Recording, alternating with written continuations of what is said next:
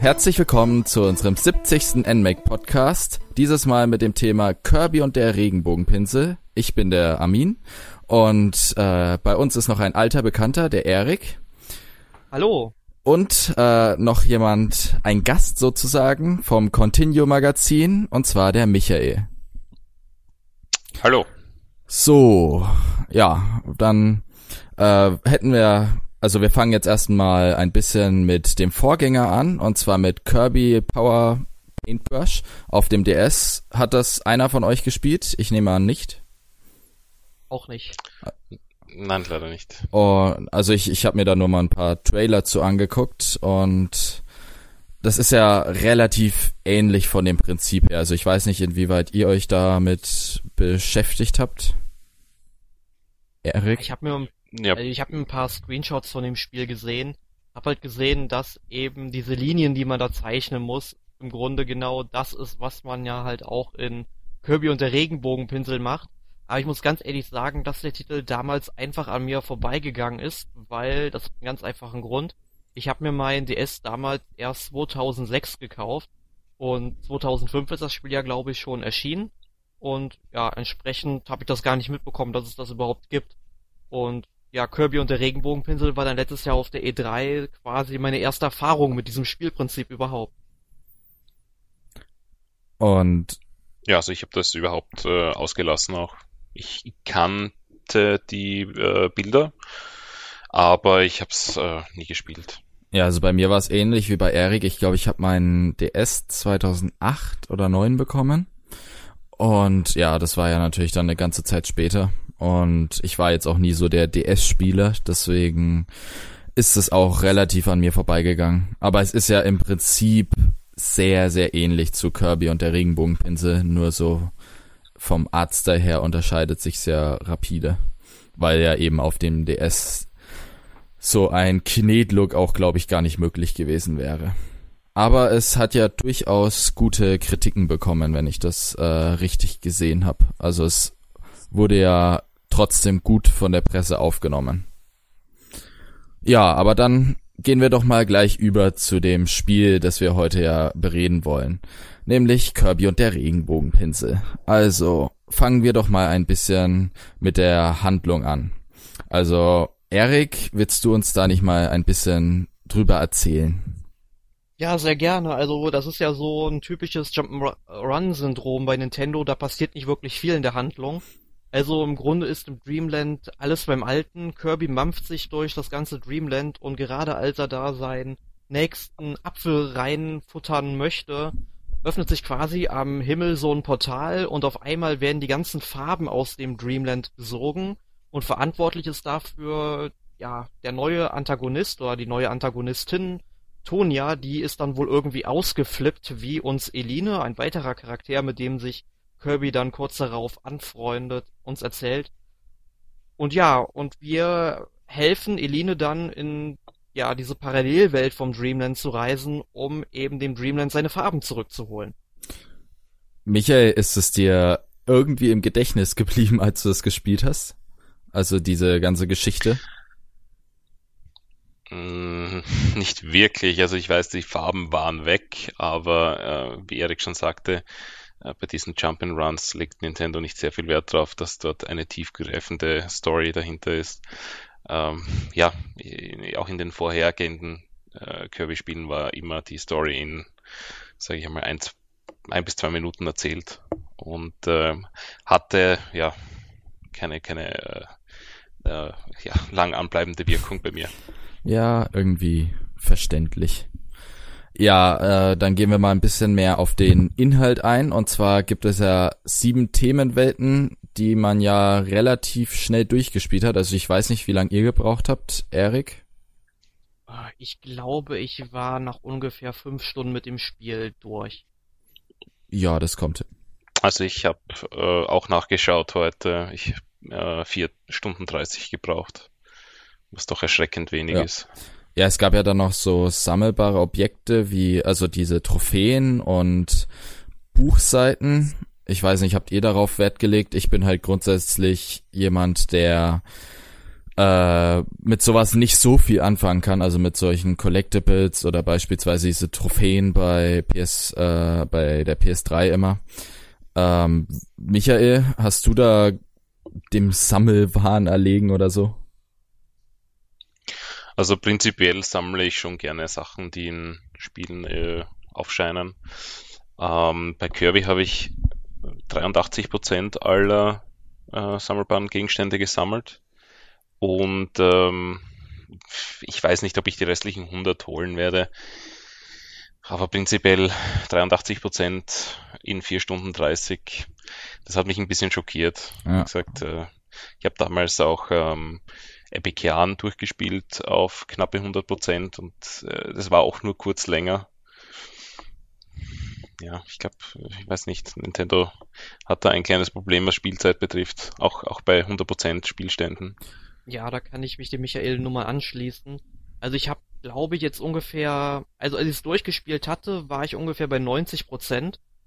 Oder ich war genau bei 90%, kann man sagen. Und dann wollte ich eigentlich noch ja, die restlichen Objekte sammeln, hab dann ja noch drei, vier Levels gemacht, wo mir noch was gefehlt hat, weil ich mache es in der Regel immer so, ich spiele ein Level durch, dann gehe ich ins nächste und alles, was ich so ausgelassen habe, das mache ich dann in der Regel bei ja beim nächsten Durchgang. Ich gehe zwar wirklich mal gründlich durch und gucke, dass ich alles mitkriege, aber manchmal übersieht man einfach ja irgendwelche Ecken, die so offensichtlich eigentlich sind, man geht trotzdem nicht hin.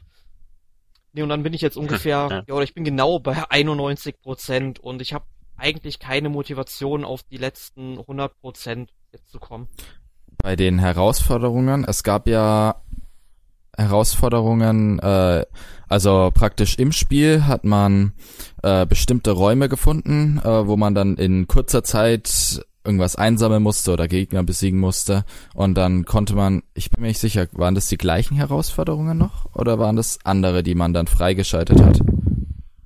Also ich meine, es wären die gleichen gewesen, weil die kamen mir alle sehr bekannt vor. Es kann vielleicht sein, dass man mal ein, zwei Räume hinzugefügt hat, die es jetzt nicht im Story-Modus gibt. Das kann ich jetzt allerdings nicht beschwören, aber im Grunde sind es dieselben Aufgaben. Aber ich fand die, also fandet ihr die eine gute Ergänzung? Weil ich muss ganz ehrlich sagen, ich habe diese Herausforderungen jetzt nicht wirklich äh, als Mehrwert wahrgenommen. Das war für mich einfach halt ein Raum, der schnell vorbei war. Wenn ich jetzt beispielsweise an Super Mario Galaxy denk, wo es teilweise Sachen gab, wie äh, dass man mit dem Feuerbällen äh, die verschiedene Kisten kaputt machen soll und so. Das war hatte irgendwie einen größeren Spaßfaktor als jetzt beispielsweise, also als jetzt beispielsweise diese Räume bei Kirby. Oder wie seht ihr das, Michael? Mm, teils, teils. Manche Räume waren schon sehr spaßig. Äh, andere Räume, die waren äh, einfach überhaupt nicht gut. Also ich, ich kann mich da an einen Raum erinnern, wo man mit einem Super Dash hinein hat müssen und im Raum dann sofort eine Linie zeichnen, damit man diesen Dash umleitet auf die Kiste. Und wenn man diesen Moment, den man natürlich sofort versäumt, wenn man diesen Raum das erste Mal betritt, äh, dann hat man keine Chance mehr, diese Kiste zu bekommen. Und das fand ich halt ein bisschen öd. Also da hätte sich äh, Nintendo doch ein bisschen äh, mehr überlegen sollen oder, oder vielleicht, weiß ich nicht, einen, wenn man den Raum betritt, einen Countdown von drei runterzählen, dass man sich ein bisschen mit dem Raum auseinandersetzen kann am ja. Anfang. Aber ja, also Mehrwert weiß ich nicht. Würde ich jetzt nicht unterschreiben. Erik? Ja, ja, das ist schwierig.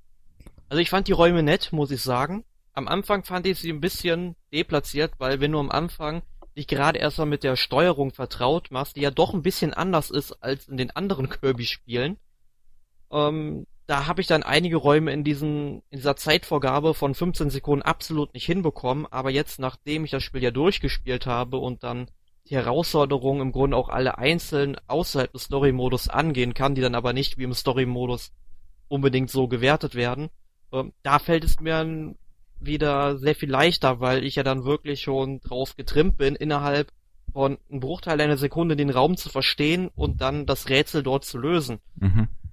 Also ich mag es ja, wenn man dann so schnell gefordert wird und vor allem bei den Herausforderungen außerhalb jetzt des Story-Modus kommen ja in der Regel immer ja vier bis zwölf hintereinander und das finde ich dann schon ein bisschen cooler, weil das habe ich ja auch damals in Super Mario 3D World was, glaube ich, äh, gemocht, wo es dann auch so bestimmte Aufgaben gab, so 20, 30 Stück, die man einfach hintereinander erledigen muss, weil ich einfach ja. gefordert werden möchte. Aber im Grunde sind es kleine Herausforderungen allerhöchstens. Wenn man den Raum einmal durchschaut hat, dann macht man das aus dem FF und da ist dann eigentlich auch, da braucht man eigentlich kein Können mehr dafür.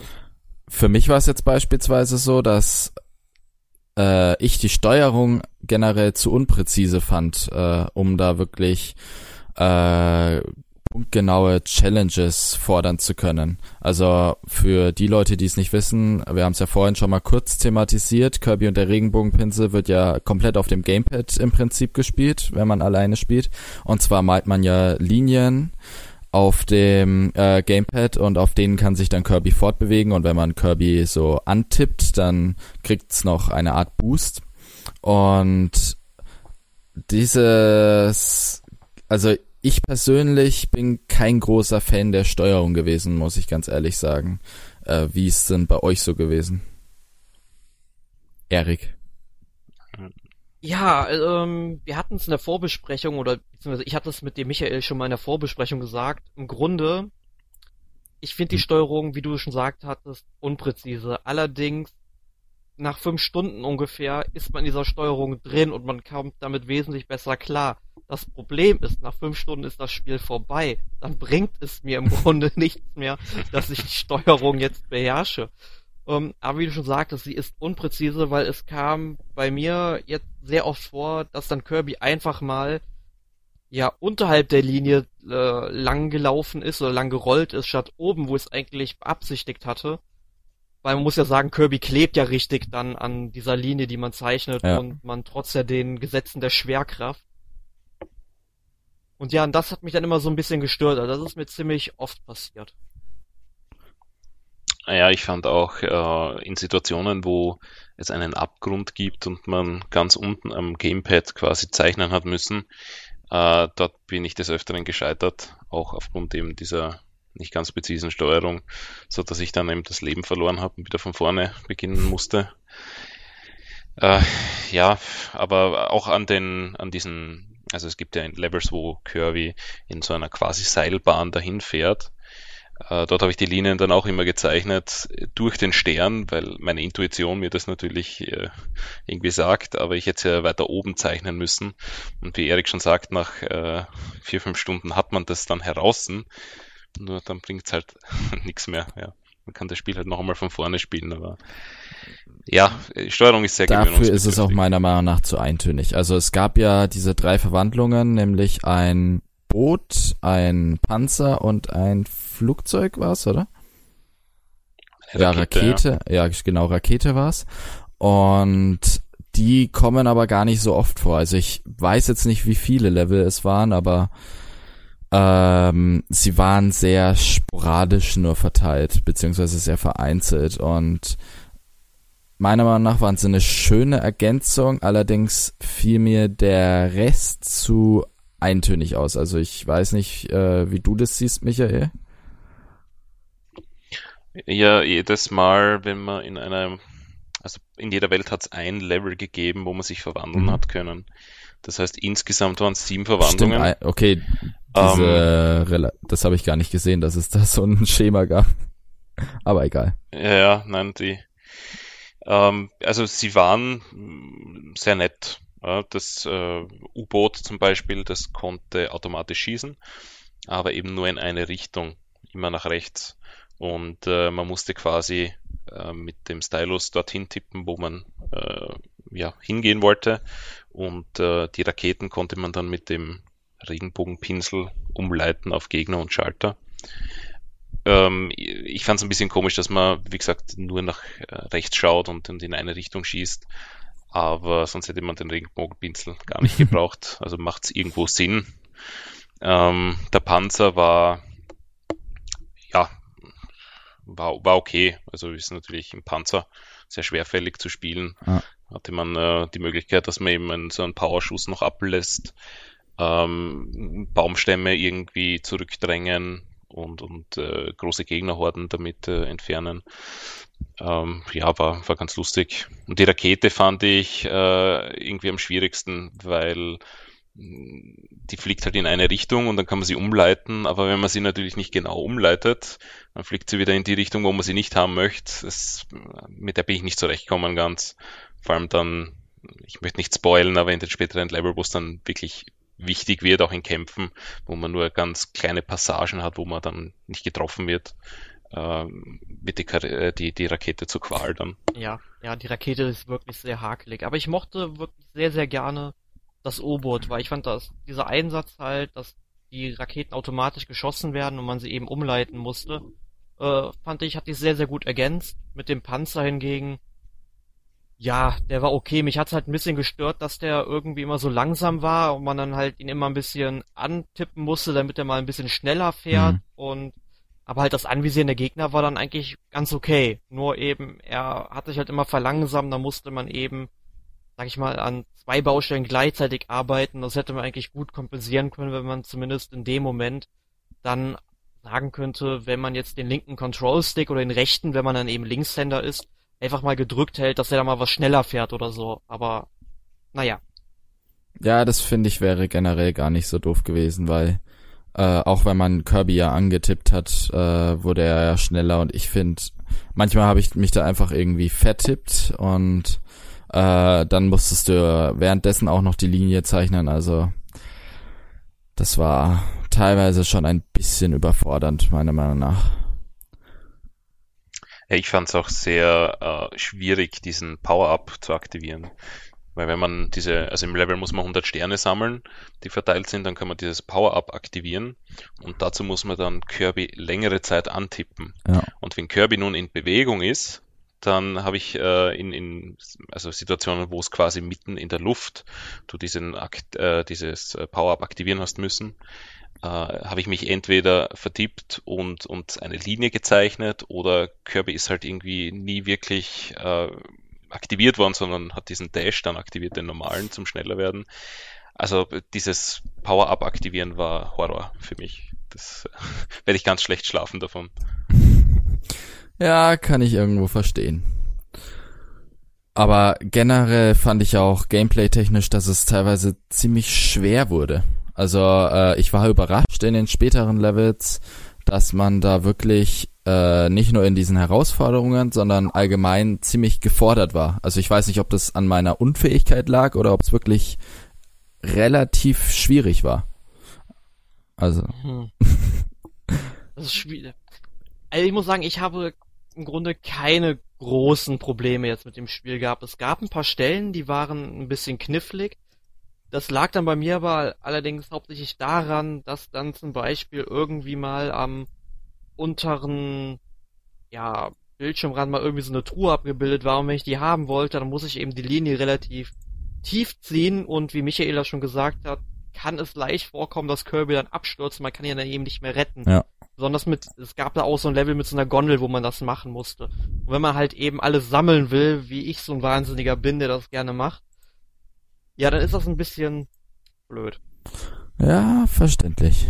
Ja, aber ich, ähm, was ich wirklich kritisieren möchte, weil wenn man schon zweimal an der gleichen Stelle verreckt, dann fragt mich das Spiel tatsächlich, ob ich den aktuellen Abschnitt überspringen möchte. Oh ja, stimmt. Und dann frage dann frag ich mich, das kann doch nicht sein. Das kann doch nicht sein. Wie, ihr habt schon so ein einfaches Spiel und selbst bei den Super Mario Spielen, da muss man doch bestimmt hier vier oder fünfmal erstmal draufgehen, bevor man irgendwie äh, zumindest so ein Hilfsmittel bekommt, damit das Level für einen einfacher ist, wie diese ganzen ja, Leute draußen sich einfach keine Herausforderung stellen wollen. Ich meine, man lernt es doch nicht, wenn man das jetzt macht. Ja, vor allem, ich finde es halt irgendwie, es hat den falschen Effekt, weil ähm, eigentlich hast du ja sonst eine Herausforderung und denkst dir, ähm, du willst es lernen und es motiviert dich. Und diese Hilfen sollen ja eigentlich Frust vorbeugen, aber äh, mir persönlich, äh, auf mich persönlich haben die, die, genau den gegenteiligen Effekt, nämlich dass ich mich dann so schlecht fühle, dass, äh, dass mir das äh, Spiel schon sowas aufdrängt. Also da denke ich mir gleich, wie schlecht muss ich eigentlich sein, aber wenn es gleich kommt, das ist irgendwie absurd. Also wie du es schon sagtest. Ja, vor allem Nintendo gibt einem ja noch nicht mal die Möglichkeit, in den Optionen das irgendwie abzustellen, dass diese Nachricht kommt. Ja. Und ich finde, Nintendo hat so viele Möglichkeiten, die Spiele für alle möglichen Spieler zu individualisieren, aber sie lassen es einfach nicht zu. Ja. Ich finde es sehr heftig, dass man das Kapitel überspringen kann. Das gab es ja in der Form meiner Meinung nach noch nicht, weil in Super Mario hast du eben so ein Power Powerblatt bekommen, mit dem du quasi unverwundbar warst. Aber und in Donkey Kong hat man dir zumindest gezeigt, wie das äh, gehen würde. Ne? Da ist dieser Affe alleine gesprungen. Ich meine Kong. aber bei Super Mario Galaxy hast du dann, da wurde dir der Abschnitt gezeigt und dann hast du einen schwarzen Stern oder so bekommen. Und wenn ich richtig informiert bin, kannst du aber mit diesem billigen Stern auch einfach weiterspielen. Also du hättest den Abschnitt theoretisch auch überspringen können. Moment, Moment mal, bei Mario Galaxy? Galaxy 2. Okay, weiß ich jetzt Da war so eine schwarze Rosalina, die dann gefragt hat, soll, äh, soll das gezeigt werden. Und dann konntest du irgendwie in der Mitte abbrechen und dann praktisch, also in der Mitte diese äh, Sequenz abbrechen und dann praktisch äh, selber machen. Oder du hast es ganz durchlaufen lassen und dann hast du halt einen andersfarbigen Stern bekommen. Du hast halt gesehen, dass du es nicht selber gemacht hast, aber es war im Prinzip der Stern. Ah, okay, doch, ich erinnere mich an diese dunkle Ja. Rosalina, alles klar. Ja, es war dann auch in, in Donkey Kong und ich glaube in New Super Mario Bros. für die Wii U auch so, dass es schon gekennzeichnet wurde, wenn man es nicht Ja. selbst gespielt hat. Naja, aber bevor wir zu weit hier in andere Spiele abschweifen, reden wir auch mal ein bisschen über den Amiibo-Support. Und Michael, du bist ja der Einzige von uns, der sich da mal ein bisschen mit beschäftigen konnte. Also weil ich beispielsweise habe keinen der drei Amiibos, äh, die da zur Verfügung stehen und deswegen darfst du uns gerne mal ein bisschen was dazu erzählen. Ja, ich bin wahrscheinlich einer der wenigen, der einen dieser drei besitzt. Äh, das Problem mit den Amiibos, das kennen wir ja. Grundsätzlich gibt's drei, die verwendbar sind, und zwar Kirby, DDD und Meta Knight. Und äh, die geben dir im Spiel eine gewisse Fähigkeit, je nachdem, welchen du einsetzt. Äh, wir haben vorher schon gesagt, wenn du 100 Sterne sammelst, kannst du so einen ähm, Star Dash aktivieren, der eben äh, dich durch die Gegend äh, schnellen lässt und Gegner besiegt und, und eben so Eisenblöcke oder Steinblöcke auch äh, kaputt macht. Äh, wenn du Kirby eben eins, eins kennst, kannst du den jederzeit aktivieren. Und dazu ist aber gesagt, dass man diese Fähigkeit nur einmal pro Tag und auch nur ein Level lang aktivieren kann. Also man sollte es, wenn dann, irgendwo einsetzen, wo man Schwierigkeit hat im Level. Ähm, DDD gibt einem zwei zusätzliche Hit Points. Das heißt, äh, wer Schwierigkeiten hat bei beiden Gegnern, ähm, kann den verwenden. Und Meta Knight äh, richtet einfach mehr Schaden an dann. Und ja, funktioniert ganz einfach. Man scannt es ein, hat das dann für dieses Level quasi aktiviert und äh, ja, nach dem Level ist es wieder weg. Mhm. Und hast du das persönlich genutzt oder nur ge ja, getestet im Prinzip? Also nachdem ich nur DDD habe, der mir 2 HP gibt und das Spiel ohnehin schon sehr einfach war, äh, habe ich es nur einmal ausprobiert und ja. Wie gesagt, ich hatte keine, keine Probleme damit, aber ja, weiß nicht. Also ist, ist, ist sehr, sehr spärliche Nutzung von diesen Amiibo-Figuren. Ich finde es nett, dass das geht, aber einmal pro Tag, einmal pro Level ist dann auch wieder ja, einerseits wenig, andererseits Aber das ist ja generell ein bisschen das Problem, dass äh, bei vielen Spielen Nintendo nicht weiß, wie man diese Amiibos einzusetzen hat. Bez das Ja, das ist wieder ein anderes Thema, aber da, da gebe ich da Ja, recht. da ja. verweisen wir doch gerne mal ähm, auf unseren Amiibo-Podcast. Ja, Da dann auch unser Amiibo-Podcast, äh, nicht Amiibo-Podcast, unser Amiibo-Experte Emil sich schon genug zu geäußert und geschimpft. ja, da kann, wenn man auch so viel Geld da lässt. Naja, egal. Also kommen wir zu einem Punkt, äh, wo ich mich mal ein bisschen auslassen kann, nämlich dem Mehrspieler-Modus. Und zwar äh, kann man ja mit einem zweiten Spieler mit dem Game, äh, mit dem Pro-Controller oder mit der Remote als Waddle Dee spielen. Und das ist praktisch einfach so ein zweiter Spieler, der klassisch Jump'n'Run-mäßig agiert und der auch auf diesen Linien, die man eben mit Kirby beziehungsweise mit dem Regenbogenpinsel malt, äh, laufen kann. Und das ist einfach ein unfassbar sinnloser Multiplayer-Modus, weil ich habe das äh, mit einem Freund wie lange 20 Minuten gespielt, weil er danach sich geweigert hat, äh, das weiterzuspielen, weil es einfach von vorne bis hinten gar nicht durchdacht ist. Also man hat am Anfang, äh, es fängt damit an, dass man beispielsweise vorangehen will mit Kirby, weil beispielsweise ähm, hat man diesen Stardash und ist deswegen schneller unterwegs und da kommt dieser Waddle die überhaupt nicht hinterher. Und äh, bei den Vehikeln, die man nutzen kann, also beispielsweise, äh, was wir vorhin schon thematisiert haben, der Panzer etc., ist der Waddle Dee überhaupt nicht spielbar. Und bei, Le äh, bei Leveln, wo Endgegner sind, kann er oft überhaupt keinen Schaden machen. Er steht nur im Weg rum und verbraucht die Leben.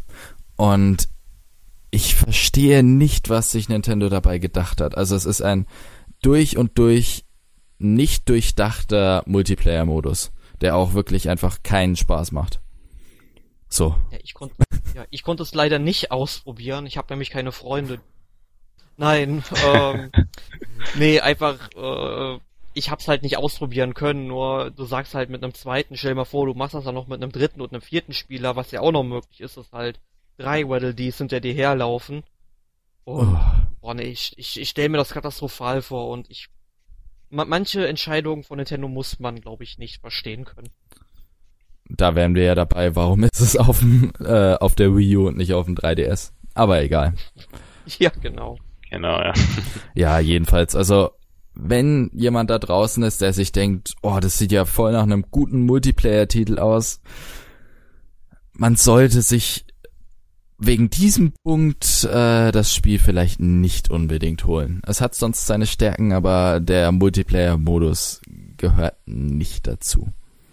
Ja, vor, allem, es gibt ja noch nicht mal irgendwelche Online-Modi, sprich, es gibt nicht mal Highscore-Tabellen. Du hast also noch nicht mal irgendwie einen Anreiz dazu, irgendwelche Spielabschnitte immer und immer wieder zu spielen, um eben mehr oder höhere Punktzahlen zu bekommen. Ja. Das ist auch so eine nette Ergänzung. Macht Nintendo nicht. Ach. Oder halt so ein kompetitiver Mehrspieler-Modus, wo man eben, sage mal, zu zweit irgendwie spielt und dann, keine Ahnung, wie dann in Tetris zum Beispiel irgendwie Blöcke auf die andere Seite schiebt, um das irgendwie zu erschweren, wenn der eine schneller ist am ähm, Ziel oder sowas. Das sind alles so Gedanken, ich frage mich, warum kommen die mir? Warum kommen die nicht den Leuten, die dort bei Nintendo arbeiten? Ja, oder selbst wie bei Super Mario 64 DS, da gab's ja auch so einen kleinen Mehrspieler-Modus, der ja immer noch besser war, wo praktisch mehrere Leute einfach bestimmte Level gespielt haben oder ich weiß gar nicht mehr, wie der genau war. Auf jeden Fall hat er auch mehr Sinn gemacht als das, was äh, Nintendo hier bietet. Äh, ja, also Michael, du hast ihn ja, glaube ich, auch nicht gespielt, von daher. Nein, und ich glaube, ich werde das auch auslassen nach deinem Feedback. Von daher gehen wir einfach mal zum nächsten Punkt. Und zwar der Grafik.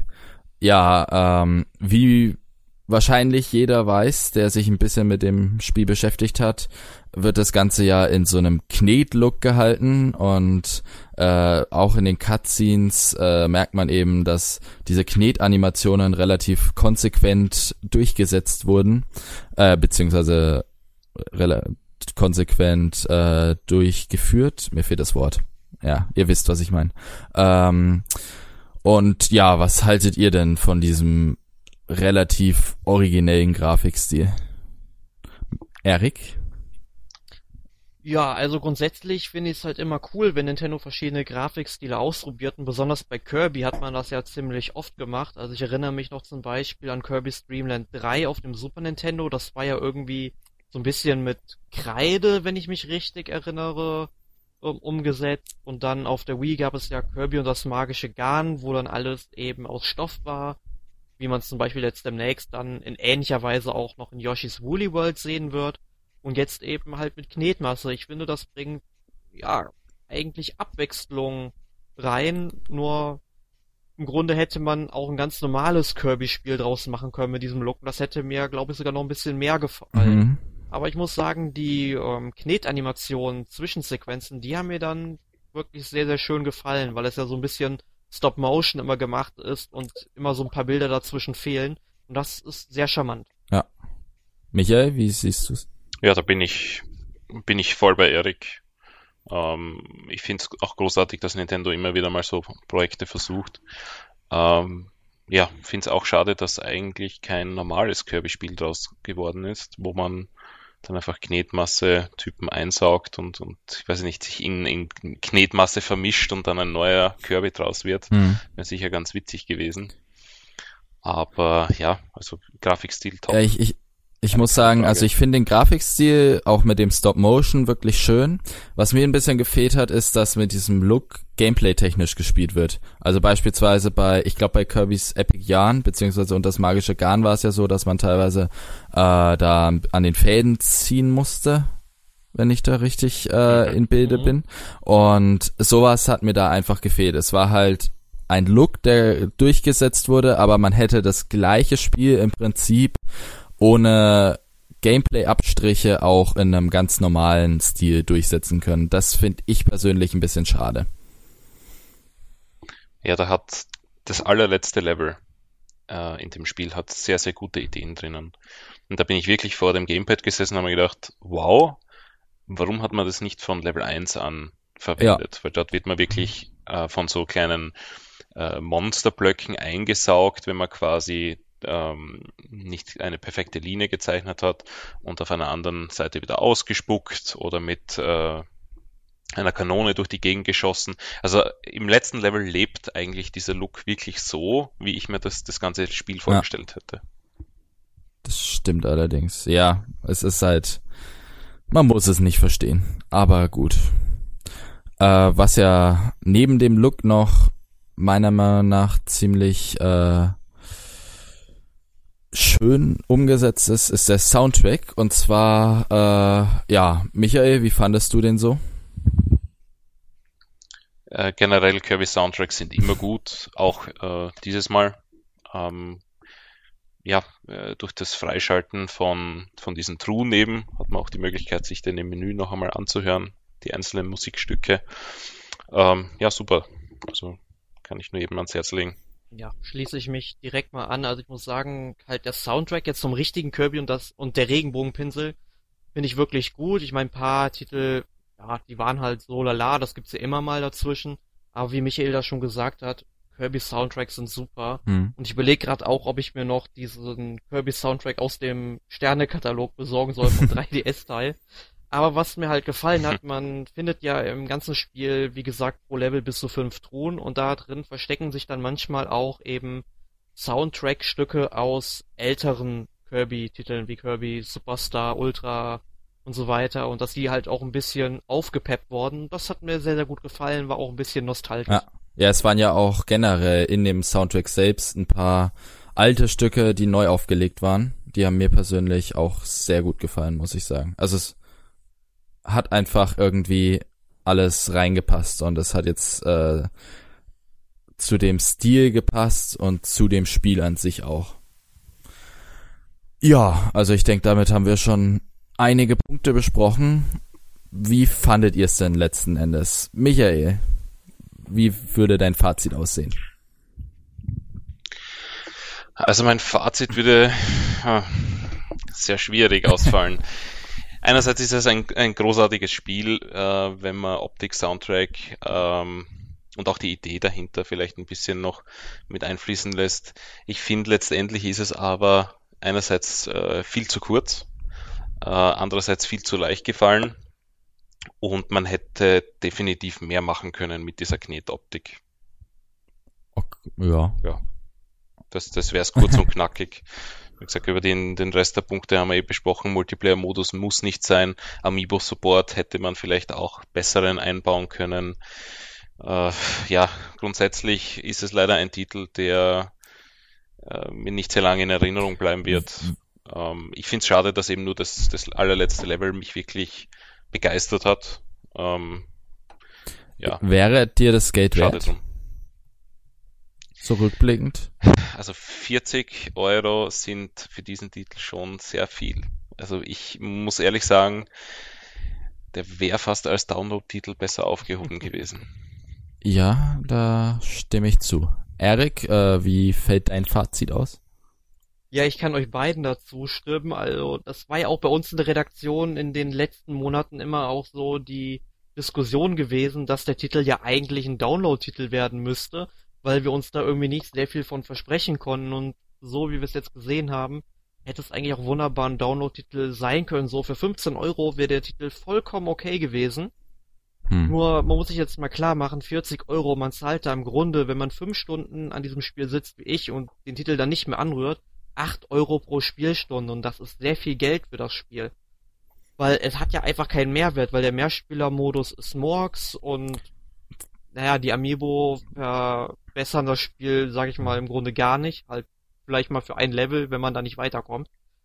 Nee, aber ich sag mal so, es ist ein schönes Spiel, es hat mir gefallen, aber auch mehr nicht. Es wird mir nicht in Erinnerung bleiben und ich werde sicherlich kein zweites Mal spielen. Da gibt es Dutzende Kirby-Spiele, die besser sind und ich würde unseren Hörern eigentlich auch raten, mit dem Kauf definitiv abzuwarten. Ähm, vielleicht haut Nintendo noch einen kostenlosen DLC irgendwann hinterher, was ich allerdings nicht glaube. Ähm, ansonsten, wenn der Titel mal für unter 20 Euro im Laden ist und man jetzt unbedingt ein Kirby-Spiel braucht, was man noch nicht gespielt hat, ja, dann meinetwegen, dann soll man zugreifen, aber es gibt bessere Kirby-Spiele, das muss man ganz klar sagen. Ja. Ja, also ich glaube, ich bin mit zu hohen Erwartungen reingegangen. Ich weiß nicht warum, aber irgendwie äh, habe ich das von so der einen oder anderen Seite äh, so aufgenommen, dass das ein Überraschungshit werden könnte und das hat mich dann doch sehr enttäuscht. Also ich muss sagen, zwischendurch gab es schon einige Level, die einfach relativ identitätslo identitätslos, äh, relativ leer und auch langweilig einfach waren. Und ich finde, in einem Spiel, das sowieso nur fünf Stunden geht, äh, sollte das nicht sein. Also ich würde es jetzt an der Spiel, an der Länge des Spiels gar nicht festmachen, wenn es halt konsequent gute Level geben würde. Aber dadurch, dass dadurch, dass das nicht gegeben ist, hilft meiner Meinung nach auch der ähm, schöne Look und der wirklich gelungene Soundtrack nur wenig. Also ich stimme dir alle eigentlich zu, dass 40 Euro einfach zu viel sind und dass, wenn man es billig irgendwo bekommt, man sich's auf jeden Fall mal anschauen kann. Aber so an sich bin ich doch äh, ziemlich enttäuscht. Aber das hängt natürlich auch damit zusammen, dass ich aus unerfindlichen Gründen ziemliche hohe, hohe Erwartungen hatte. Auch wenn ihr mir, glaube ich, des Öfteren gesagt habt, dass ich mir nicht so extrem hohe Erwartungen setzen sollte. Ja, hättest mal besser auf uns gehört. ja, manchmal hilft es vielleicht. Naja, ähm, dann kommen wir doch mal dazu, was äh, ihr so letzte Woche gespielt habt. Michael, was war denn bei dir so äh, letzte Woche spielmäßig dabei? Also ich habe natürlich Kirby durchgespielt, hat nicht lange gedauert, das heißt, ich habe noch Zeit gehabt, um Axiom Verge, das ich auch letzte. Also vorletzte Woche schon gespielt habe, äh, zu beenden. Ähm, wie letztens schon gesagt, ein sehr toller Metroid-Klon von einem Typen gemacht. Ähm, kann ich nur ans äh, Herz legen, eben wird vermutlich mein Game of the Year werden. Okay. Und dann habe ich noch Codename Steam gespielt, was mir auch sehr gut Sehr gefällt. schöne Überleitung. Aber bin ich noch nicht durch. Nächste Woche. Genau. Aber dann demnächst mehr, ja. Und das war's dann, oder? Wie? Ach so, okay. Genau, ja. Also die drei Titel waren's. Alles klar. Ähm, wie weit bist du denn bei Codenames Steam? So mal doof gefragt. Ich glaube, die ersten drei Level habe ich abgeschlossen und bin jetzt im okay. vierten. Also eh noch ziemlich mhm. am Anfang. Aber wie gesagt, fällt mir sehr gut. Ist natürlich ein bisschen ein anderer Ansatz als äh, Fire Emblem oder Advance Wars. Aber da möchte ich noch nicht zu viel verraten. Ja, ja also ich habe da meine Kritikpunkte, aber darauf kommen wir dann nächste Woche zu sprechen. Erik, wie sieht's bei dir aus? Was hast du so gespielt die letzte Woche? Ja, Überraschung, Kirby und der Regenbogenpinsel, ähm, ja, durchgespielt. Dann war halt nicht sehr lang, wie Michael sagte. Ich meine, ich habe zwar auch noch anderes Zeug zu tun gehabt, weil ich habe zum Beispiel dieses Wochenende die komplette zweite Staffel von Black Sails gesehen, die mir sehr gut gefallen hat. Teilweise sogar noch besser als die erste. Aber gespielt habe ich diese Woche eigentlich sonst nur noch zwei, drei Stunden Ultratron auf der Wii U. Das ist ein Download-Titel, ein Twin-Stick-Shooter. War auch der erste Twin-Stick-Shooter, den ich jemals in meinem Leben gespielt habe, zumindest bewusst gespielt habe. Ähm, ja, man ist eben der letzte humanoide Droide, so, ja, so abwegig das auch klingt. Ähm, und man kämpft halt quasi in so einem quadratischen Bereich. Um sich herum kommen dann immer neue feindliche Droiden dazu. Die haben halt die Menschheit ausradiert, die muss man rächen. Und ja, da bin ich jetzt auf Stufe 61 oder so. Alle 10 Stufen gibt es da halt einen Checkpoint. Mhm. Und es ist sehr motivierend, muss ich sagen. Also ich verrecke sehr oft so immer im achten Level oder siebten Level und dann ähm, fällt man halt immer wieder zurück auf zum Beispiel ein Level 60 oder sowas, ja. Und man kriegt halt für besiegte Roboter da eben Geld, wo die man sich dann neue Ausrüstung kaufen kann. Normalerweise, man kann dann zum Beispiel seinen Blaster verstärken.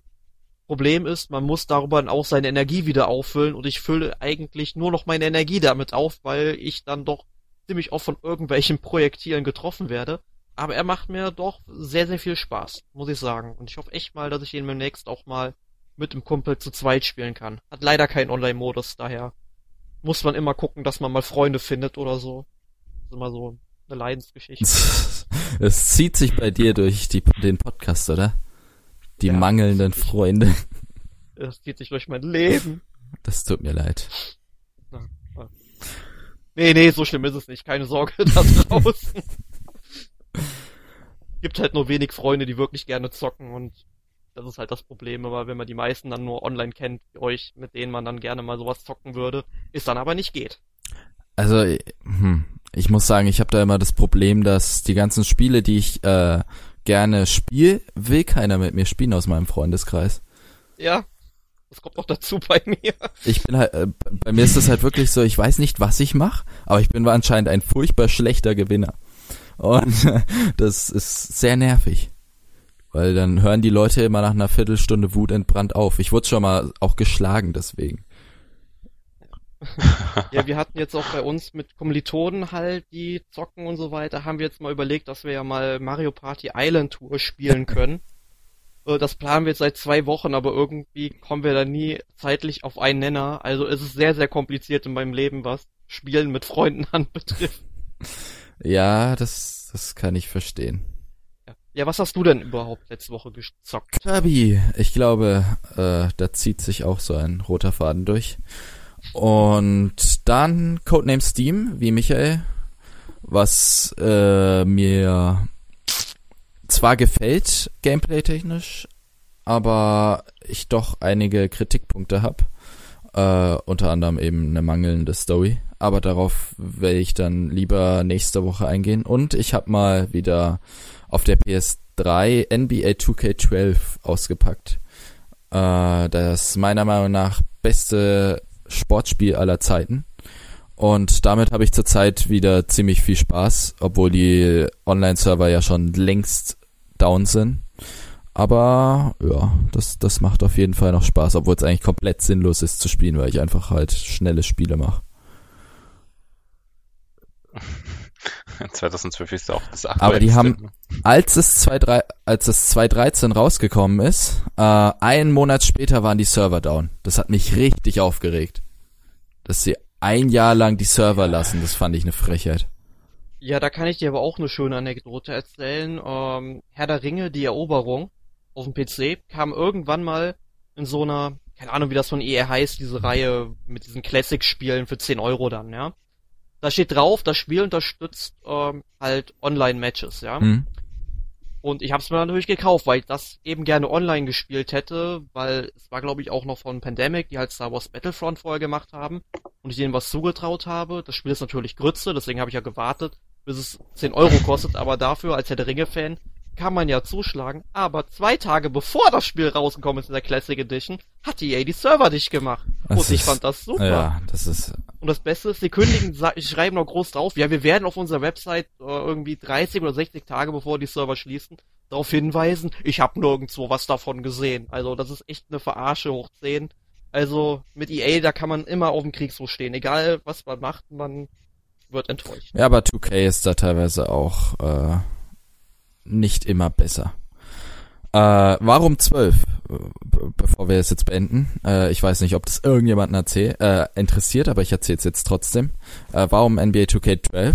Weil das 13er scheiße ist, weil man ähm, gefühlt jeden Dreier trifft. Ich habe mal mit einem Freund, also ich spiele mit einem Freund sehr viel NBA 2K und habe äh, gegen ihn äh, Golden State genommen und immer wieder das Gleiche gemacht. Äh, halt immer wieder Curry, der extrem gut Dreier werfen kann, genommen und ich hatte am Ende eine 90-prozentige Dreierquote, was halt mal überhaupt nicht sein kann.